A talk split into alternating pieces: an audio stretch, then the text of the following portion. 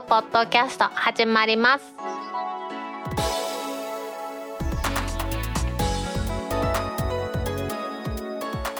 皆さん、こんにちは。2022年4月15日、タックポッドキャスト3第12回目の始まりです。この番組は、天王寺アップルクラブの大道とコメントのコーナーからは、タックメンバーの北尾姫とお届けします。長らくお休みいただいて申し訳ありませんでした。この先も不定期配信になるかもしれませんが、できるだけ金曜日の配信ができるようにですね、したいと思いますので、タックポッドキャスト3、これからもよろしくお願いします。今週はですね、技的未取得機器の特例申請、和田摘みというブログから取り上げたいと思います。このブログを書いてる主の方はですね、タックポッドキャストのリスナーの方なんですけれども、まあ、和田摘さんとしてお話を進めていきたいと思います。記事から読んでいきます。電波を出す機器は日本のみならず世界の国々で電波に関する法令が制定されて規制されています。日本では電波法により電波を発する機器の利用に対して電波を発する機器もそれを運用する人も免許が必要と定められています。私からの補足ですと電波というのは世界中に飛んでいくものですね。ですので限られた資源ですのでどこでも国が管理しています。国際的な規則。それに合わせて国内的な規則もみんな定めています。そして無線機を操作する人は無線従事者という免許。無線機の設備ですね。これは無線局免許状というのをもらってやるということになってます。読んでいきますね。無線機を操作する人は無線従事者免許を取得し電波を発する無線機がきちんと設計通りの電波が出ているか。実際に電波を発して問題がないかを一台ずつ確認して免許を交付してもらう必要があります。基本的に全ての機器で電子レンジ携帯電話無線 LAN のルーター Bluetooth ヘッドホン FM トランシーバーその他とにかく電波を発信する機器は全てですというふうに書いてあります。その通りですね。ここで記事にも書いてますが皆さんの疑問。携帯電話を使うのに無線従事者の免許はいりませんし無線 LAN 使うのにも従事者免許いりません。Bluetooth イヤホンも同様なんですがこれがなぜかと言いますと電波の効率的利用の観点から単に影響を与えない小さな電波しか出ないものの一部でさらにはそれを精度を定めることによってやる。これがいわゆる技的というやつですね。電波法では技術基準適合証明。電気通信事業法電話の方の法律では技術基準適合認定どちらも技的なんですね。今回のこの話は無線局に関する技的ということで技的未取得機器の特例申請というのをこの和田摘さんがやられたということなんですね。普通はこの製造メーカーが技的の技術基準適合証明というのを取得して一般の店頭で売りますね。それがマーク入ってるやつの T マーク。あれが入ってるというところなんですよね。和田摘さんはですね心拍と体温が測れる Bluetooth イヤホンを中国からまあ輸入されたというような感じなんですね。その記事もありまして、新しい Bluetooth イヤホンを入手しました。特徴は何といっても心拍と体温が測れるということですと。心拍はソニーとかでも対応している商品が出てますが、このイヤホンは体温もリアルタイムで測れます。ネックバンドタイプで運動もできるんですが、まあ、耳を塞いでしまいますので、ジムなんかで使うのを想定してるのかなというところですね。だから耳に突っ込んで心拍とか体温が取れるということなんですが、これが技的が未取得だった。だからこれを日本国内で使えるようにはどうしたらいいのかというお話をされてると。ですね、これをまま使うと電波法違反になるんですけれども、今はですね、技的未取得機器を用いた実験等の特例制度というのを総務省がやっています。これは総務省の電波利用ホームページ見てもらえばすぐわかるんですけれども、まさにそのまんまで、技的未取得機器を用いた実験との特例制度として、Wi-Fi や Bluetooth などの無線機器を使うには原則技的マークが必要です。ただし、短期間の実験のみを目的とする場合は、届け出、まあ、手続きを行うことで使用ができますよということなんですね。まさにこれが2020年の秋からこの制度があるんですが、これを和田摘さんが短期間の実験のみということで届け出をすることでこの敵未取得機器を国内で使用できるようにしたというお話がブログに載っていますので。皆さんひらがなでワーダーツミ技的って引いたら多分出てくると思いますんで、ね、皆さん是非聞いてみてください。今回の届け出はウェブでやられたそうですと。ウェブでも届けられるっていうのいいですよね。昔はお役所って言ったらね紙のイメージでしたけれども今はこのような総務省の届け出はウェブでっていうことでね。総務省は私も長いこと私の仕事の監督官庁だったんでやり取りしたことありますけれどもフロッピーディスクの時代からですね無線局の申請は電磁的手段による申請が可能ですとか言って何やろと思ったらフロッピーに入れて出し持ってきてくれて結構ですって言ってでこれからねみんなこれ電磁的手段になるんですかねって言ったら時代の流れによってそうなる可能性はありますがそれを持たない人がいる間は総務省としてはそれでしかやっちゃダメだとは言いませんと言ってましたが今は逆の流れですよねこのウェブなんかの申請の方が手軽なのでやっぱりそっちの方を主流になってきてるっていうところなんかなと思いますよね。まあ、ちょっと話がそれましたが、ウェブで届ける場合の注意点というのがいくつかあるそうです。まずは使用開始前に解説届け出を行ってください。これ当たり前ですよね。届け出後は180以内に廃止し、届け出を行ってください。廃止の届け出も必要だということですね。180時間の実験が認められるということなんですね。実験、試験、調査を行う専門家が自己責任で無線機器を使用するための手続きです。適正な手続きを行わずに無線機器を使用すると電波法に定める刑罰の対象となります。あらかじめ電波法第4条の2など特例制度関係の法令をご確認くださいというふうにまあ書いてあるそうです。まあ、電波法第4条の2というのは本邦に入国する者が自ら持ち込む無線設備を使用して無線局を開設しようとするときは当該無線設備は適合表示無線設備でない場合であっても同後の規定の適用については該当者の入国から90日を超えない範囲でうんたらかんだどうたらということでまあまあその外国で技的相当なものを持っていた人は OK ですよというののそのまた続きみたいな法令がありますよということだと思ってもらえばいいと思います。で届け出の前にアカウントを作ってやるということなんですが、ちょっと面白いなと思うのは、実験等を行っている間の手続きをご確認くださいというふうに書いてあるそうなんですね。この実験等を行っている間の手続きというのは、まあ、技的のマークがないまま利用すると、不法無線局となって取り締まりの対象になってしまいますよね。なので、自分の管理下に置いてくださいよと。その電波を出した人がこれ電波法違反に問われますから、私は無線従事者の免許なんか持ってますが、届け出出した人からそれを書いて私が使って私が電波出したらそれは電波法違反になるということですからちゃんと管理してくださいと。あともう一つは不法無線局と疑われないようにこの制度を利用している実験局である旨を表示してくださいというふうに書いてるらしいですからこれ実験中とか言ってなんかテープラでテープとか貼っとかなあかんのかもしれないですけどね。でこのウェブ申請で政府がこういうことを推し進めてるんだなというのがよく分かったのがマイナンバーを使って届け出をする。という方法を選んだそうですね。マイナンバーカードを使うと、届け出自体はウェブですけれども、本人確認も電子的ウェブ上でできますよ。そうでなければ本人確認は郵送で行うという方法になってしまうそうなんですよね。まあ、とにかくマイナンバーカードがあればそれが本人認証ができるというのは本当にすごいなと思いますよね。そういうすることによって窓口に来た人が本当の人なのかと今まで窓口で確かめていたそれをマイナンバーカードを持っているマイナンバーカードを読み込ませるだけで本人の確認ができるようになっている。まあ暗証番号入れるからそれで個人認証しているということなんだと思うんですけどね。でそれで個人認証した後に無線機器の規格ですね。無線局ごとの情報として機器に関するシリアルナンバー機器の製造者機器の形式とか名称設置場所、移動方法、屋内、屋外の別、運用開始年月、緊急連絡先の番号、技術基準に適合する事実の確認方法、確認した外国の法令というものを入れるそうです。この必要な情報っていうのはですね、機器によってはちゃんと書いてないものあると思いますけれども、今回のこの和田摘さんが申請されたものは CMIIT 番号が箱に書いてあったのでいけたということですが、まあ、場合によってはできないということで、メーカーに問い合わせたりする可能性もあるのかなというところなんでしょうね。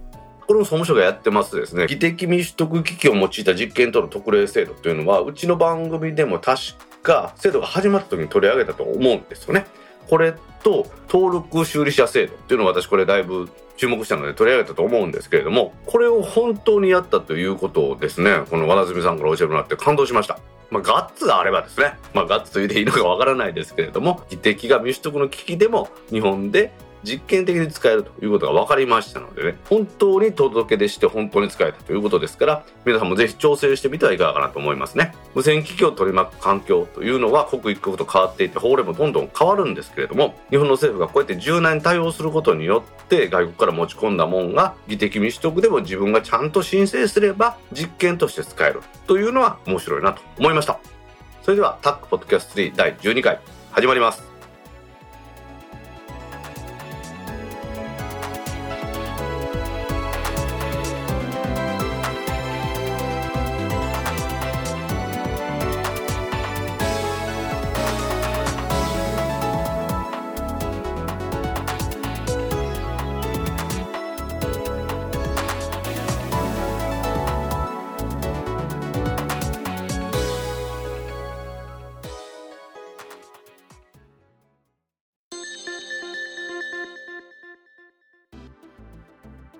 公式ツイッターアカウントでリツイートした記事を紹介します。Apple 開発者会議 WWDC22 を6月6日から開催へ、新ネットジャパンからの記事です。Apple はアメリカ時間の4月5日に2022年のワールドワイドデベロッパーカンファレンス WWDC22 を6月6日から10日に開催すると発表しました。2000年、21年過去2回と同様にオンラインで開催するということで、本社のアップルパークに開発者と学生を人数限定で招待して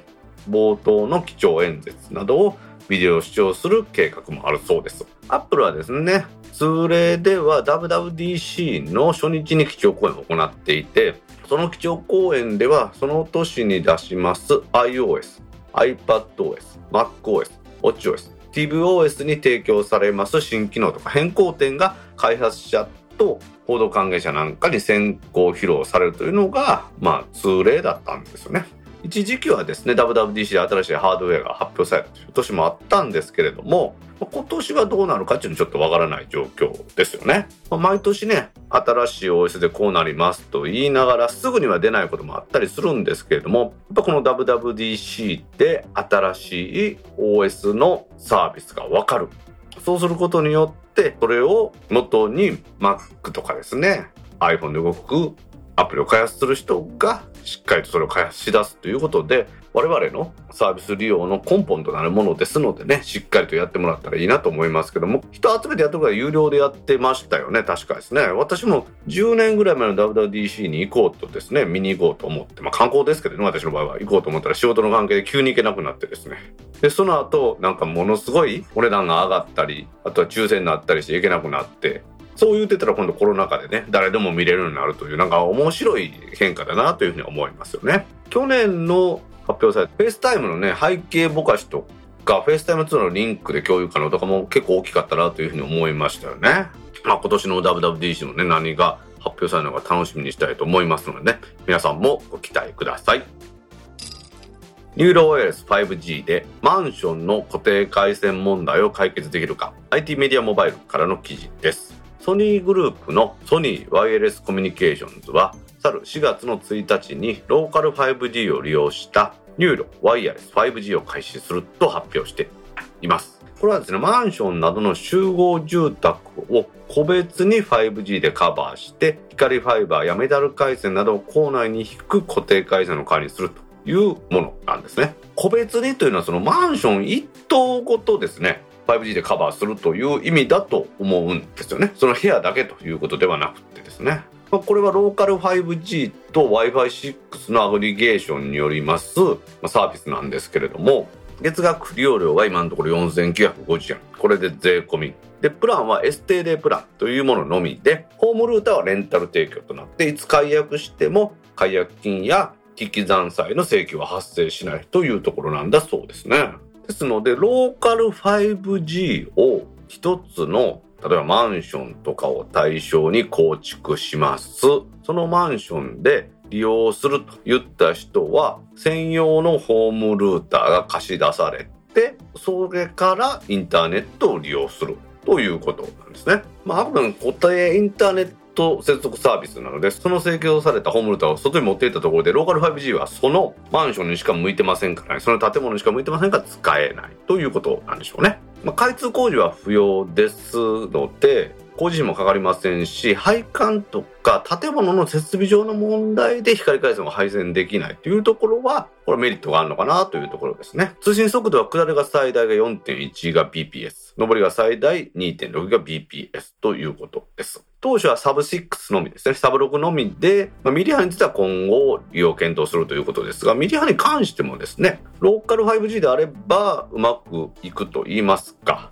使えるんじゃないかなという気はするんですよね。ま、これによって高速で安定した通信をデータより無制限で利用することができるということです。提供エリアについて優先的にやっていくのは、流路光が光回線を引きたくてもできなかったという集合住宅というのが、これがたくさんあるです。たくさんあるそうですので、まずそっちをメインにやっていきたいなというところなんですね。ローカル配布所は今までね、法人だとかね、工場とかそうなんですね。あとは大学とか研究機関が自分とこの工場とかキャンパス内にネットワークを構築するというのに使ってきましたけれども、コンシューマー向けに利用するというのはこのソニーのやつが初めてじゃないかなというふうに思うんですよね。で、ソニーグループですからね、自分のところでね、そういう技術もありますから、いろんなもの出してくるんじゃないかなというふうに思いますよね。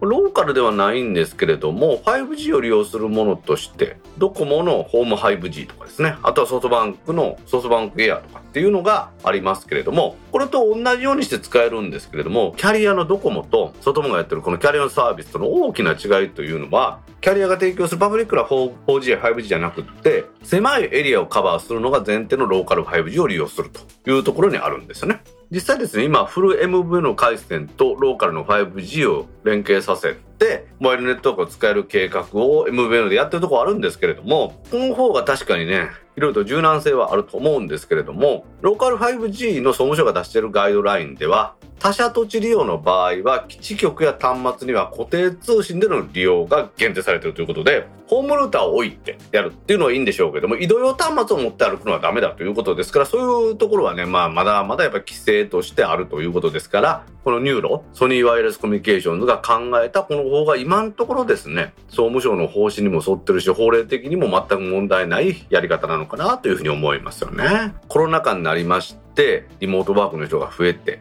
それで昼間ね今までマンションの Wi-Fi だとかネットワークで遅いなんて感じたことがなかったという人も昼間でも遅くなったというのもありますし今言いました巣ごもり需要で夕方からはねネットフリックス見たりとかアマゾンプライムビデオ見たりするっていう人が増えたりしてですね待機をめっちゃ占有されるんですということでめちゃめちゃ遅いんだというのはよく聞きますよね。その時にやっぱり光を持っていきたいと思うんですね。VDSL とかだったら VDSL の最高速度って確か何百メガの世界だったと思いますんで家まで光ケーブルが来てくれればスピードはなかなか保てますからそれをやりたい。けれども配管がないから家まで光ケーブル持ってこれないっていうことはあるんでしょうねと思いますよね。私が今暮らしてるとこ幸いにもね、最初から光ケーブルが引いてあったんで全然全く問題なく工事もできましたし、逆に何やったら工事費、ああ、いや、これ引いてあったんで工事費も安くしておきますなんていう風になってますけど、それすらもないところは大変でしょうしね。よくね、マンションなんかで Wi-Fi は使い放題ですとかありますけど、Wi-Fi こそもう遅いってしゃあないっていうね、そういう集合住宅ではそういうこともありますから、ニーロが考えましたですね、ローカル 5G を利用するという新しい仕組みはね、いいのかなと思いますね。端末まで無線でやるというのは何十年も前から構想あったんですが、周波数帯の関係だとか技術の関係で進んでこなかったというふうに思います。 NURO がやりますこのローカル 5G で建物ごと無線化するというお話、今後の技術向上に期待したいなと思います。梅田もエリア、 WILLER mobi、ついに大阪進出。2km 圏内の移動特化の乗り放題サービス、乗り物ニュースからの記事です。 WILLER mobi が大阪でのサービスを開始しました。新しい移動サービス mobi を大阪市の北区エリア、福島区エリアで開始したということです。このモビというのは、ワンボックスワゴンっていうんですかね。これを使いまして、利用者の呼び出しに応じて迎えに来てくれます、いわゆるオンデマンド交通がそうです。車両にはですね、小さい車でなくてワゴン車が使われて、自宅から2キロ圏内以内の移動に特化。という風になってます。ライバルはマイカーのちょい乗りと自転車という特徴を持っていて、自分の思い通りに動く運転手付きの車を複数台共有する感覚で利用できますというふうに言われてるんですよね。スマホのアプリで地図上でここで乗りたいというのを指定して申し込めば、エリアは小さいんですけれども、平均10分で迎えに来てくれまして、AI によるルーティングで予約状況や道路状況を考慮して、最適なルートを計算して相乗りで目的地へ移動する。まあ、ここで大きいのは相乗りということと、最適なルートは AI が計算してやるというところなのかなというふうに思いますよね。大阪駅をかぶせて、東側を北区エリア、西側を福島区エリアとして、大阪駅のところは被ってるということですね。で、それぞれのエリアで運行してますよということだそうです。運賃は月額の定額乗り放題プランが5000円。さらに家族会員を1人当たり500円で追加できますと。で、今回はこれに加えて回数券プランもあって、5回利用なら1400円、8回なら2100円、ということですからね。結構8回2100円これ安いのかなというふうに思いますよね。もうすでにですね、東京の渋谷とか、名古屋の千種区なんかではやっていたんですけれども、結構この辺ってですね、JR 以外のとこは梅田と言いますけど、この梅田のこのエリアのところに、まあそこまでマンションはないんですけれども、もうちょっと東に行って、今度は中津とかですね、西に行って福島っていうところの駅前には確かにたくさん今ね、高層のマンションなんか建ってますので、そういうところではですね、この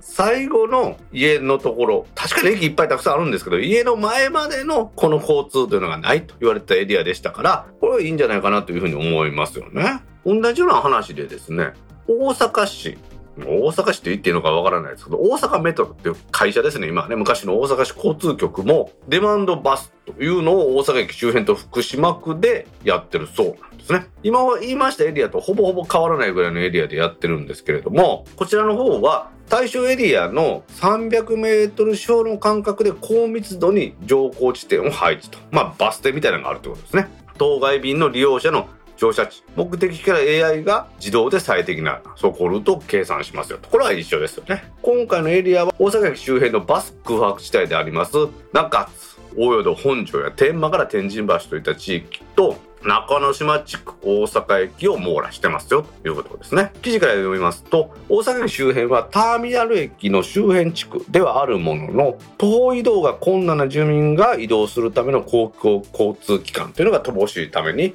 ラストワンマイルの移動手段が求められていました。乗降場所は既存のバス停を含めて北区で184箇所、福島区で182箇所を設置予定です。すごいですよね。乗降場所には既存のバス停や電柱、コンビニなどの施設にステッカーが貼れて目印となる予定ですと。乗車は毎朝6時から23時まで可能で、事前にスマホ専用アプリ、大阪マース社会実験版から予約するか、電話で日時と乗降場所を指定して予約が可能ですね。電話はすごいですね。で、こちらは1乗車あたり300円ということです。さっきのモビーの回数券サービスが5回利用で1400円ですから、だから、こっちの大阪市の方がちょっと高いんですけどね。まあまあまあまあ、面白いかなというふうに思いますよね。こんなの運転も今のところはタクシー会社が委託でやってるようなんですよね。ちょっと調べてみたら、このウィーラーのモビっていうのは、桜タクシーとか産後交通とかって書いてあって、道路運送法第21条の認可のもとに行っているということで、まあ、タクシー会社に委託してるということなんでしょうね。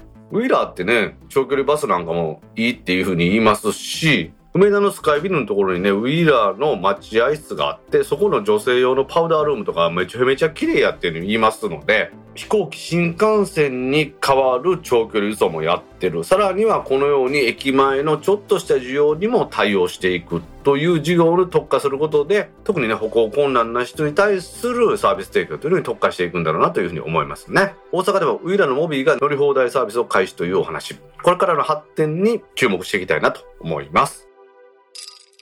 携帯電話サービス、日本通信 SIM の合理的プランにて eSIM が提供開始。まずは新規申し込み時のみ。SIM からの変更は準備中。SMAX からの記事です。日本通信は4月の6日、NTT ドコモの回線を借り入れて MVNO として提供している携帯電話通信サービス、日本通信 SIM における合理的プランにて eSIM を4月6日より提供開始したとお知らせしています。eSIM で申し込んだ場合も初期手数料は3300円。これは変わらないということのようですね。対象プランは合理的シンプル290プラン、合理的みんなのプラン、合理的20ギガプラン、合理的かけほプランで、これらのプラン申し込み時に通常の SIM カードまたは eSIM を選べるようになっていますと。すでに契約中の場合は通常の SIM カードから eSIM に変更するとか今の時点ではできないということなんですね。日本通信が提供してます合理的プランですね。なかなか優れたプランばっかりですので、ちょっとね、改めて紹介しておきますと、シンプル290プランは、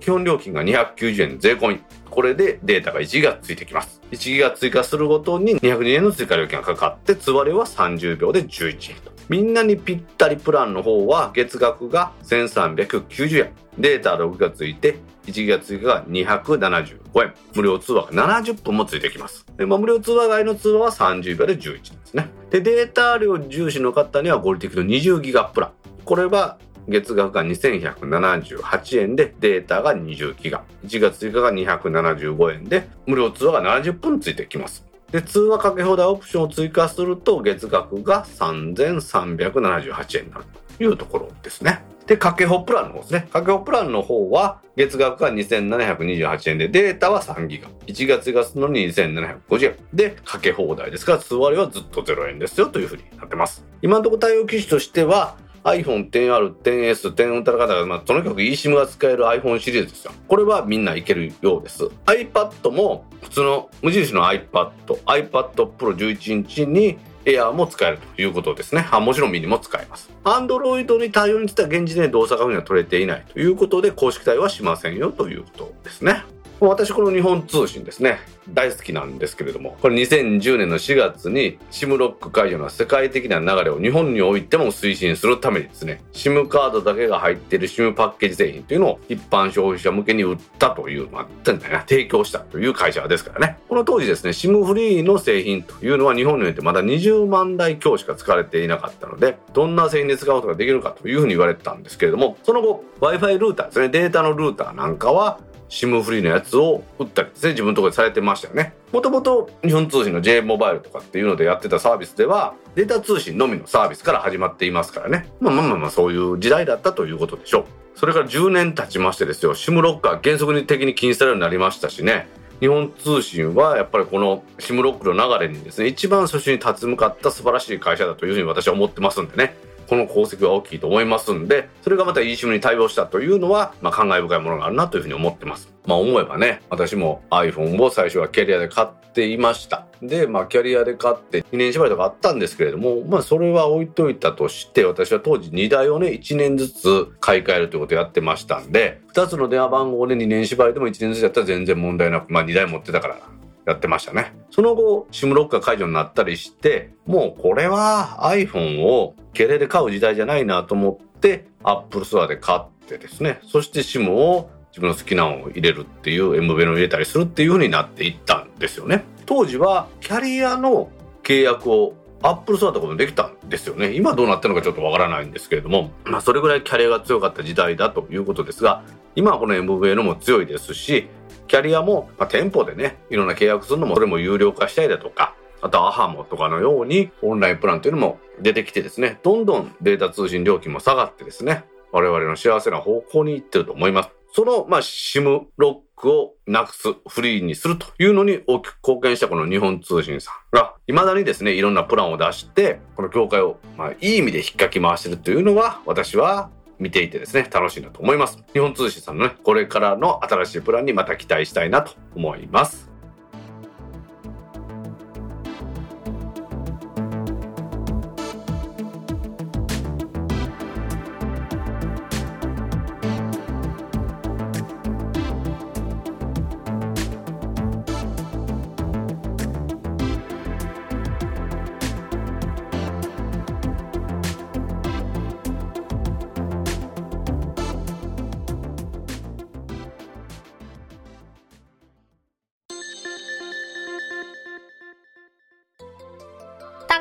ドキャストにいただいたコメントを読んでいくコーナーです。このコーナーからはタッグメンバーの北尾姫とお届けします。皆さんコメントありがとうございます。なんか久しぶりに姫の声聞くような気がしますが、コメントありがとうございます。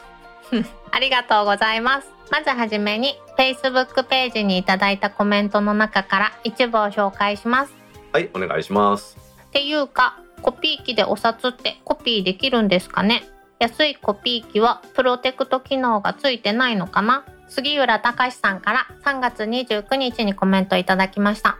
はい杉浦さんコメントありがとうございます。ありがとうございます。これはですねなんかウーバーイーツの支払いに家庭用のプリンターでコピーできるじゃないですか、うん、そのカラーコピーで2冊を渡したという人が懲役3年執行猶4年の判決を言い渡されたってことなんですね。ほう、うん普通これあの今デジタル化が進んでる世の中ですから普通のコピー機はみんなお札をコピーしようと思ったらそれを感知してコピーしないんですよね。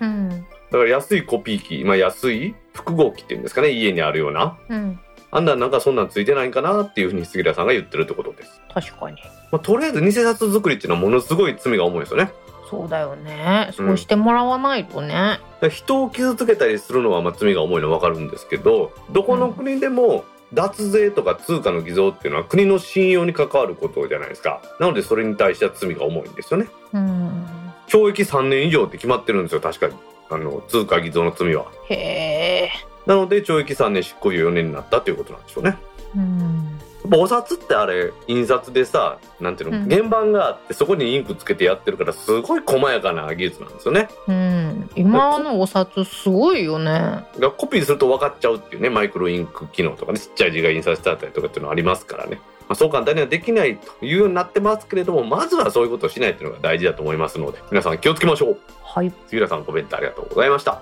ありがとうございました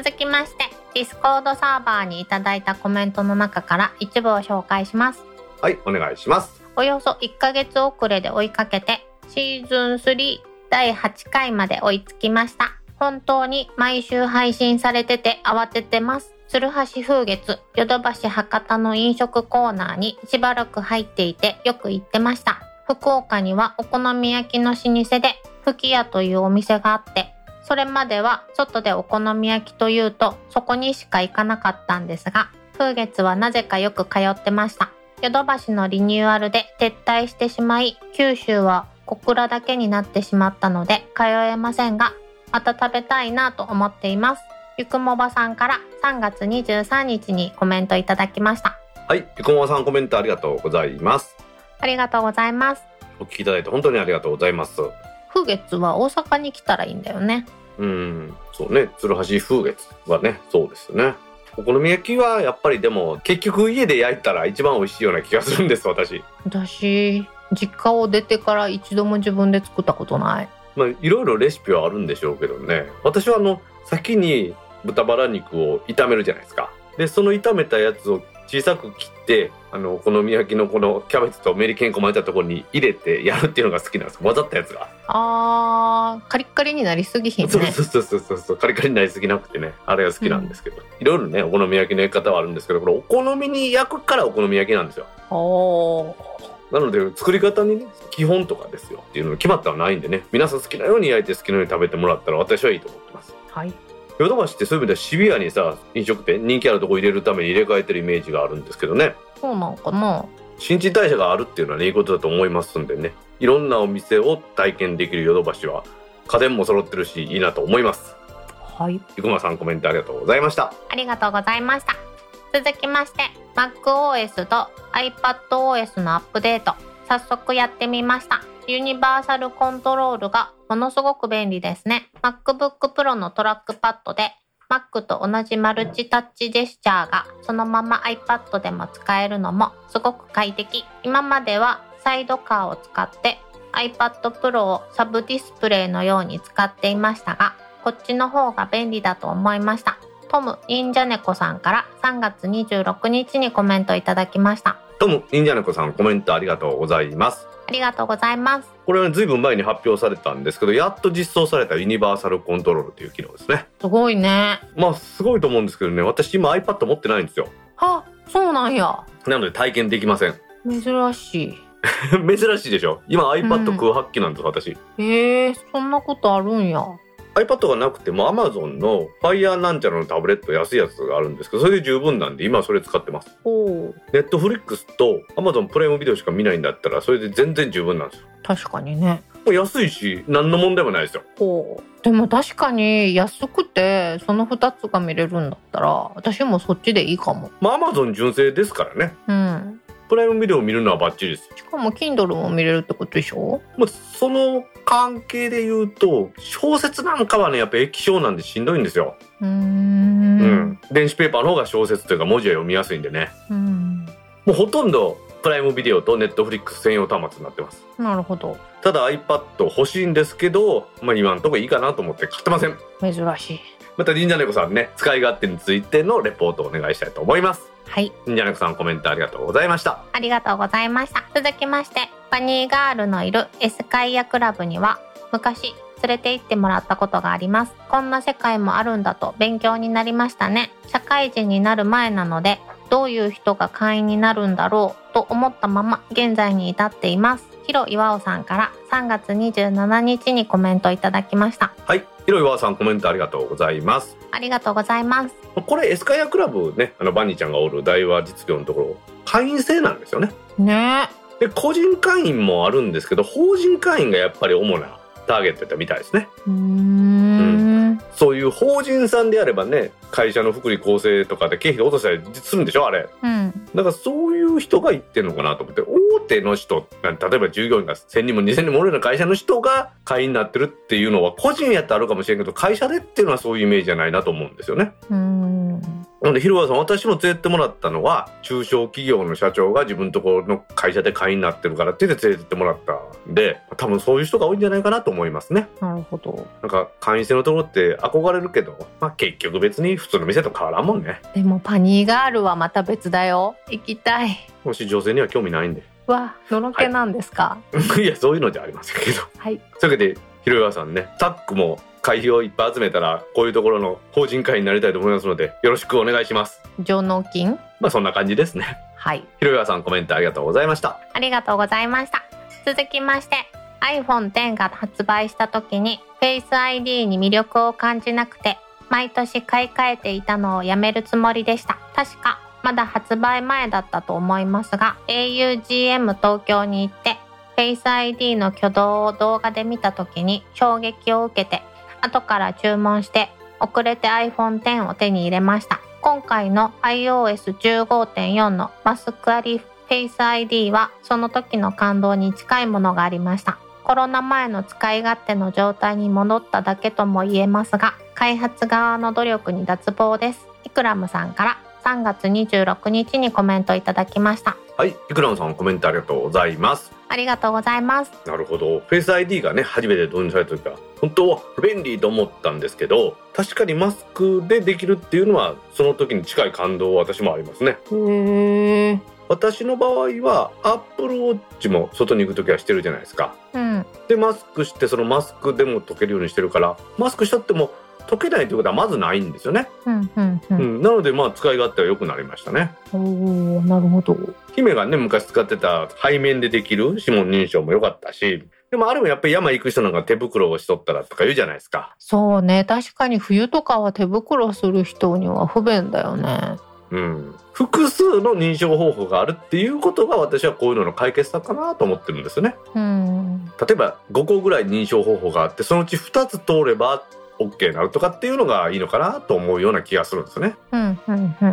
生体認証のね、本当に本人かというのを確認する方法という意味ではそういうやり方もあるのかなと思いますね。うん。なのでこれからもねこの個人を認証するっていうのに関してはいろいろと進んでくると思いますんでね私はこれからの技術革新といいますか技術が進むということに期待したいと思ってますはい。三車さんコメントありがとうございましたありがとうございました。続きまして、第11.01回拝聴バイニャー早気長に次回配信を待ってます。カリエンさんから4月6日にコメントいただきました。はいカリエンさんコメントありがとうございますありがとうございます。無事にこれが4月の15日に配信できていれば1週間でお届けできてますんでご期待くださいはい。これ姫に協力いただいてねちょっと私の方のスケジュールがちょっといろいろあってできなかったので姫にお願いしてちょっとだけ撮らせてもらいました本当姫ありがとうございましたあの時はとんでもございません。この収録だけをやるっていうんであったら1時間ちょっとぐらいで終わるんですけどねうん。だけどその後の編集となるとやっぱりちょっと時間が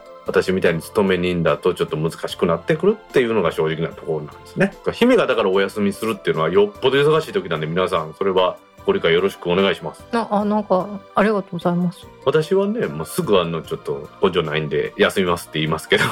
姫から休みますっていうの申し出があるのは聞いたらおおそれはもうしゃあないなもうごめんごめんみたいな感じの時が多いんでですねって言いながら私はた、たかだかね、数時間、数時間もないぐらいの収録だけやのにね。いやいやいやまあまあ私はこれ好きでやってますからちょっと仕事の段取りをねしっかりつけてでもこの編集はしたいと思ってますんでねこれからも皆さんできる範囲でやっていきたいと思いますタックポッドキャスト2から3になった理由っていうのは毎週金曜日を基本として不定期配信ということですのでねこれからもそういう不定期配信ですがお付き合いいただけたらなと思いますコメントもいただけたらなと思います。よろしくお願い申し上げますお願い申し上げます。カリナさんコメントありがとうございましたありがとうございました。続きまして、ツイッターでハッシュタグ、タックキャストとタック宛てにツイートいただいた中から一部を紹介します。お願いしますはい。長崎の J リーグクラブの名前は V ファーレン長崎ではなくビファーレン長崎と読みます。でもまあ普通間違えますよね。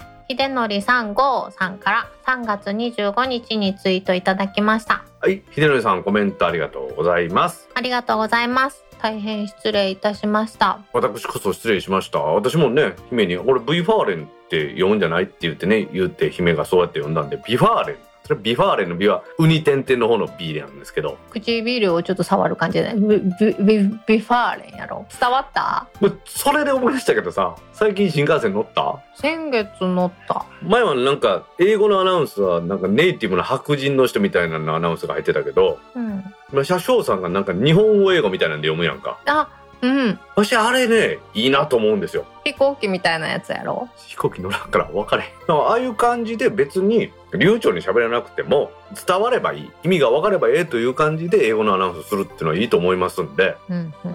このビファーレンの話でもそのわ唇をどうとかって話しますけど私はビファーレン長崎でいいと思ってます。ビビビファーレン。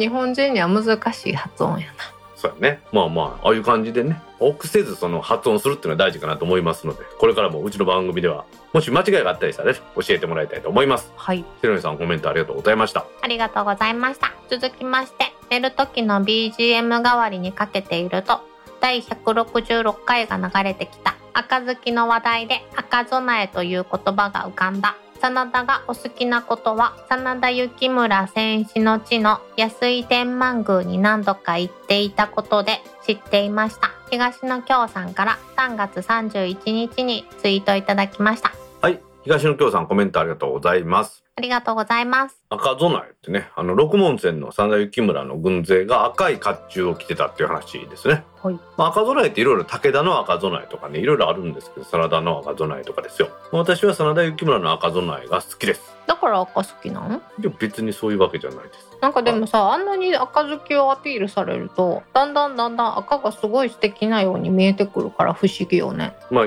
今も収録は赤いジャージの上下でやってますけどね。ジャージはちょっとどうかと思うけど。え なんで？3本線入ってたりする？もちろん。アディダスの3本線入ってます。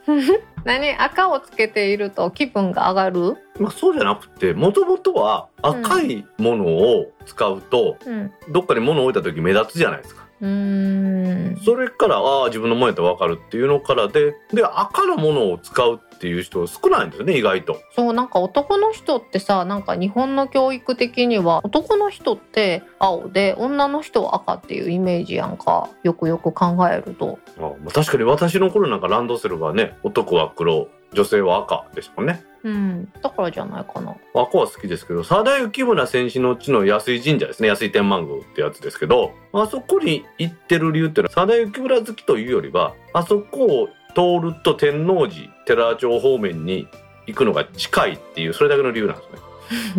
なるほど。天神坂っていう坂を上がりきるよりも天神坂の途中から安井神社を経由して大阪に抜けた方がいいっていうそれだけのことだったんです。うーん坂道をそんなに頑張らなくてもショートカットできるってことだね。そうそうそうそうそう。うんまあ安井神社はね安井天満宮本当に真田幸村好きの人にはもうすごいスポットらしいんでね観光客の人多いですよ。へえ。ぜひね皆さんも安井天満宮安井神社で調べてみてください。あの六門線の上りとか上がってますよ。へえ。ぜひ大阪に寄られた際は行ってみてください。はい。東野京さんコメントありがとうございました。ありがとうございました。続きまして、キャッシュレスお賽銭箱があるそうですが、まだ見たことありません。ハゲマブーさんから3月25日にツイートいただきました。はい、ハゲマブーさんコメントありがとうございます。ありがとうございます。ペイペイのレギュレーション的にはキャッシュレスお賽銭っていうのは NG らしいですと。へえ。うん、まあまあまあまあその辺のね細かい話は私もちょっとわからないんですけど例えば神社でお札とか買ったりする？絵馬とかお守りは買う。あれは買うんじゃなくってお金を納めるだからありがとうございましたって巫女さん言えへんもんねよくお参りでしたって言うでしょ確かに。まあ物は言いようなんでしょうけどねあの何々していただけますと幸いですっていうのと一緒ですよ 使う使う使いがち。そうそうしてほしいんやろ使いがち。まあそんな感じなんでしょうねはい。ハゲマブーさんコメントありがとうございましたありがとうございました。続きまして、今週も金曜日朝、聞きながら通勤させていただいてます。来週はお休みのこと、了解しました。忙しい中、ほぼ毎週ありがとうございます。今週も癒しと知識を享受できました。信玄さんから3月25日にツイートいただきました。はい、信玄さんコメントありがとうございます。ありがとうございます。信玄さん3月25日にこれもコメントいただいてますから、その次の週は休みますと言って、またその次の週も休んでしまってね、本当に申し訳ありませんでした。お待たせいたしました。続きましてもね、あの、申し訳ありませんでしたつながりということで、3つほどコメントお願いします。信玄さんコメントありがとうございました。ありがとうございました。続きまして、大道さんと、姫の声が聞けるだけで安心です。次回を楽しみに待ってます。イクラムさんから4月8日にツイートいただきました。はい、続けていきましょう。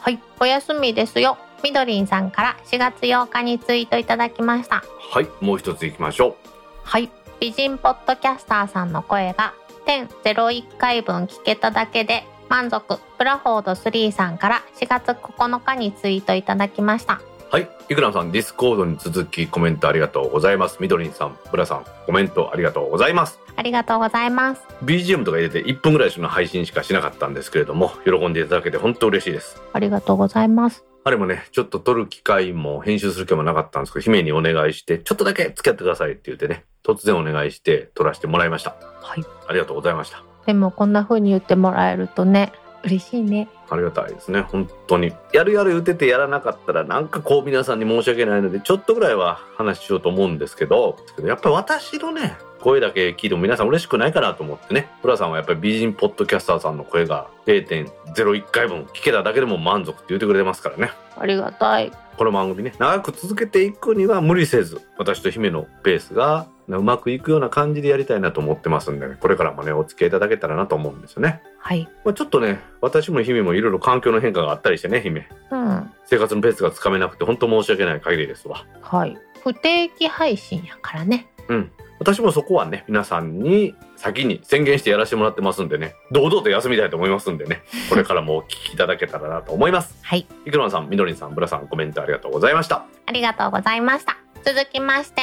では、続きは電気屋ウォーカーで。でも、その回は私も休むかも。姫とお留守番だな。ひまちゃんから3月26日にツイートいただきました。はい、ひまちゃんコメントありがとうございます。ありがとうございます。せっかくおまけのコーナーってね、ひまちゃんに電波会へのオファーしたんですけど、ひまちゃんからは、続きは電気屋ウォーカーでですけど、その回は私も休むかもってことです。お留守番一緒にしました。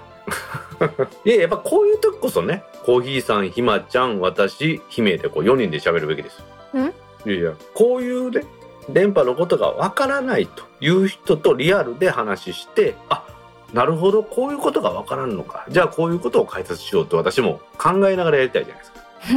いやでも多分ひまちゃんと私の間には大きな格差があるので、ってなるとね多分、お休みした方がより楽しい回になるんじゃないのかなマニアックな回になるんじゃないかなと思うんです。まあ、それはまあ確かに言うてることは半分ぐらいは納得するんですけど、一般の視聴者の人を置いていくような配信ではダメなんですね。マニアックな話が聞きたいから大道さんじゃないの？そうじゃなくって、なかなか分かりにくい話を分かりやすく話してもらいたいからだと思ってるんですけど、違いますかね？は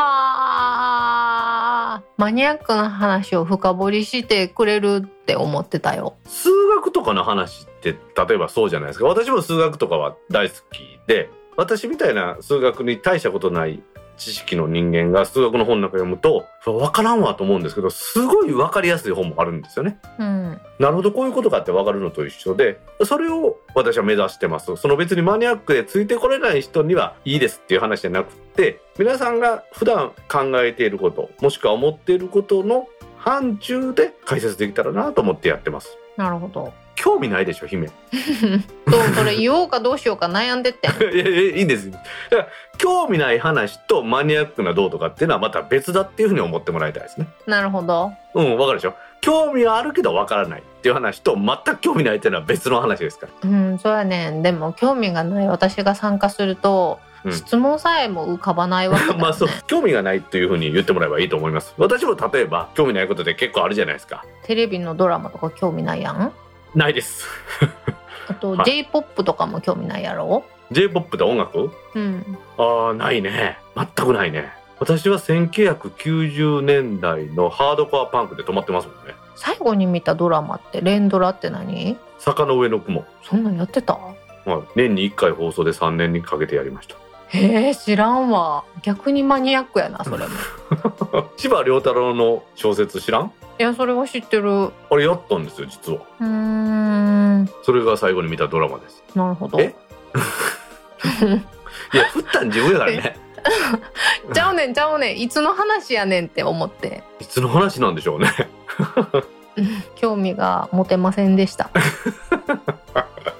はい。私もテレビドラマには興味が持てません。はい。というわけでひまちゃんコメントありがとうございました。ありがとうございました。今週のコメントは以上です皆さんコメントありがとうございました。当番組宛てのコメントは Apple Podcast アプリのレビュー Facebook ページのコメントタック公式ブログへのコメント Discord サーバー Twitter のメンションハッシュタグタックキャストなどでお待ちしています。お待ちしてます。皆さんコメントありがとうございました。ありがとうございました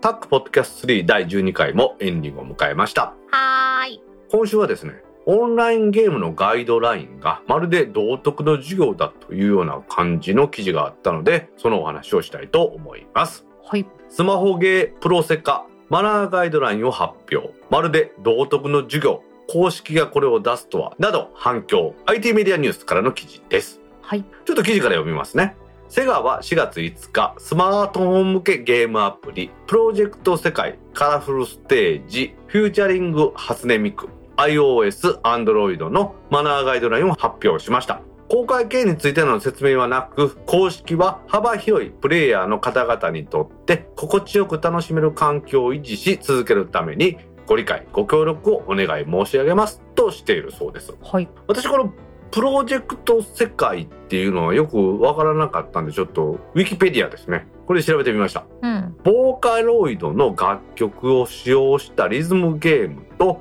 初音ミクとオリジナルキャラクターによる物語が展開されるアドベンチャーゲームで構成されてるってことだそうです。へえまあだからキャラクターを使っていろいろやるのプラスリズムゲームですからあのポンポンポンポンってリズムよく押していくってやつですか？うんうんうん。なんか私の世代やったらあのゲーセンにあった太鼓のやつあるじゃないですか。太鼓の達人。そうそうそうそう。あれみたいなイメージなのかなと思ってるんですよね。うーん。うんうん。まあそれをだからみんなでやるっていうのがこのオンラインゲームっていうことなんでしょうね、なるほど。まあ、公開したガイドラインにはですね他人を否定する言葉を使うのは避けましょううんとかですね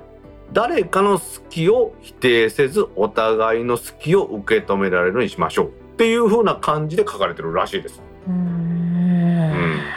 まあ、課金してない人にね課金できないならゲームするなとかの発言は避けるとかマナーに反する具体的な行動例っていうのも書いてるそうですわ。へえ。うん、なのでちょっとね公式ページちょっと見てきたんですけど読んでみていいですか？はい他人を否定する言葉を使うのは避けましょうの項目はですね例えば下記のような発言をしないように気をつけましょう。フィーバーチャンスでコンボをつなげられなかった方に対してみんなでライブに来るななどの発言。イベントランキングが低い方に対してキャラクターへの愛情がないなどの発言。課金をしていない方に対して課金できないならゲームをするなどの発言。ライブ結果があまり良くなかった方に対してフレンド申請のメッセージで下手ですねなどの送信。プロ世界以外のゲームコンテンツに対してプロ世界に似てるなどの発言というふうに書かれています。いやなんか想像以上に具体的すぎてびっくりしたわ。すごいね。これ公式にこう具体的に例例例って書いてあるんですよ。へええこんな項目がいくつもあるってこと？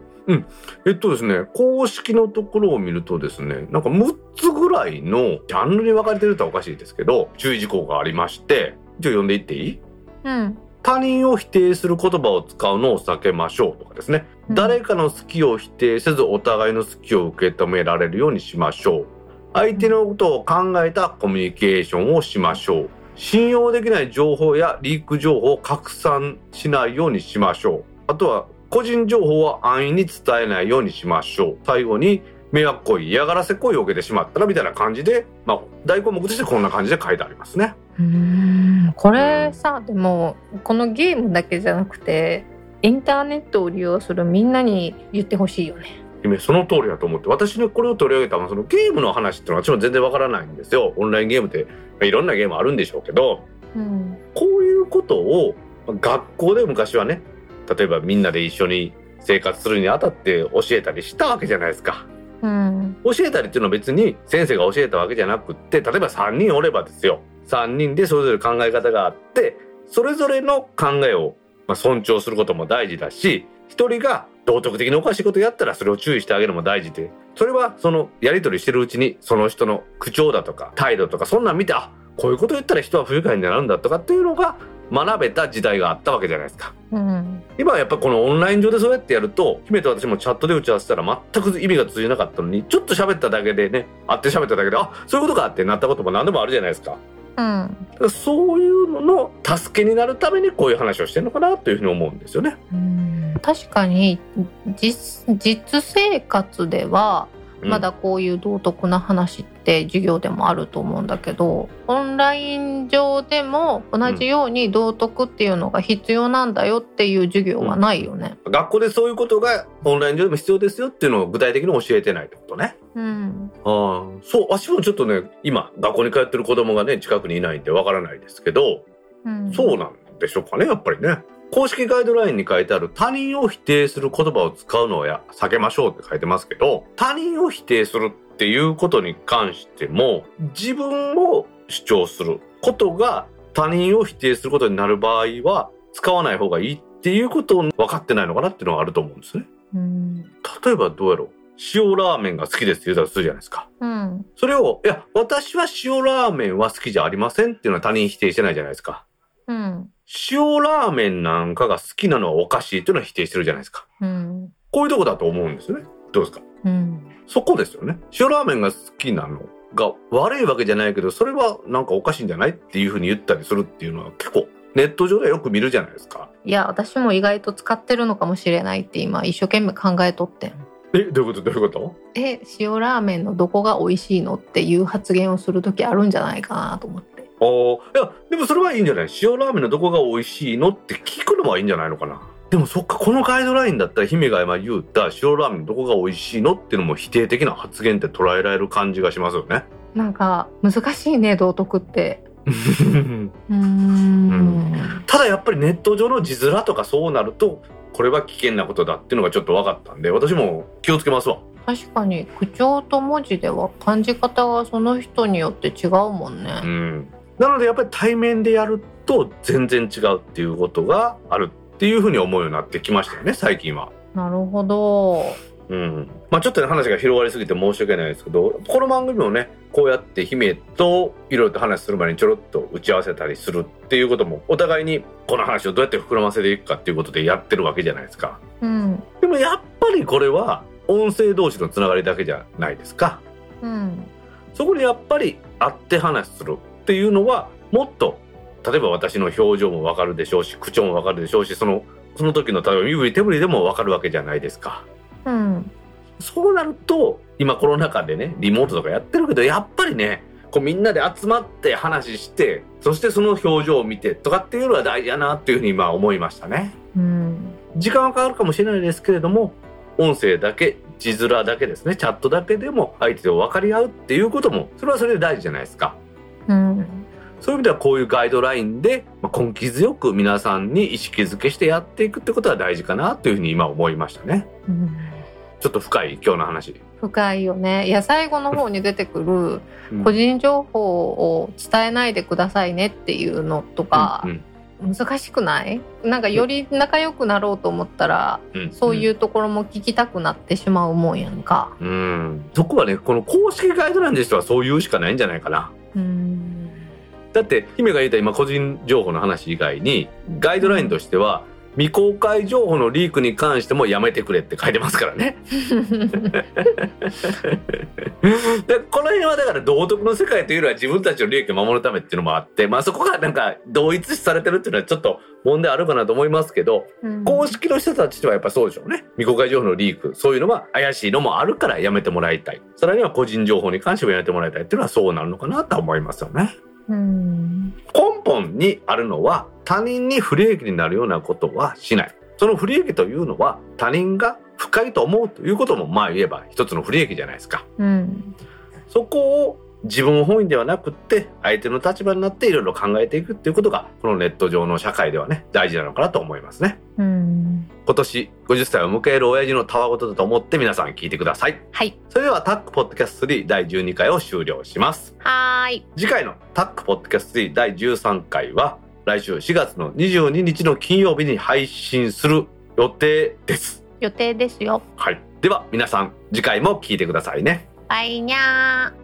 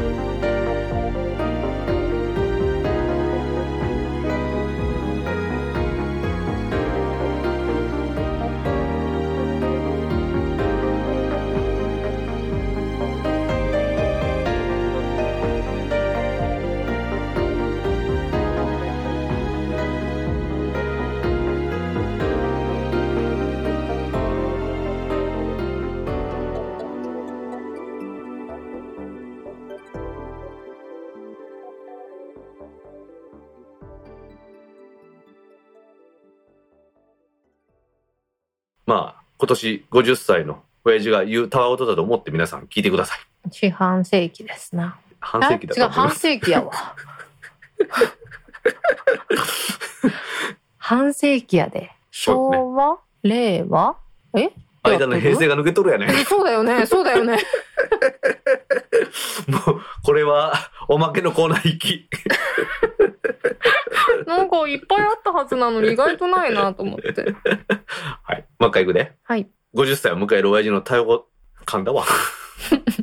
おまけやなこれもおまけやな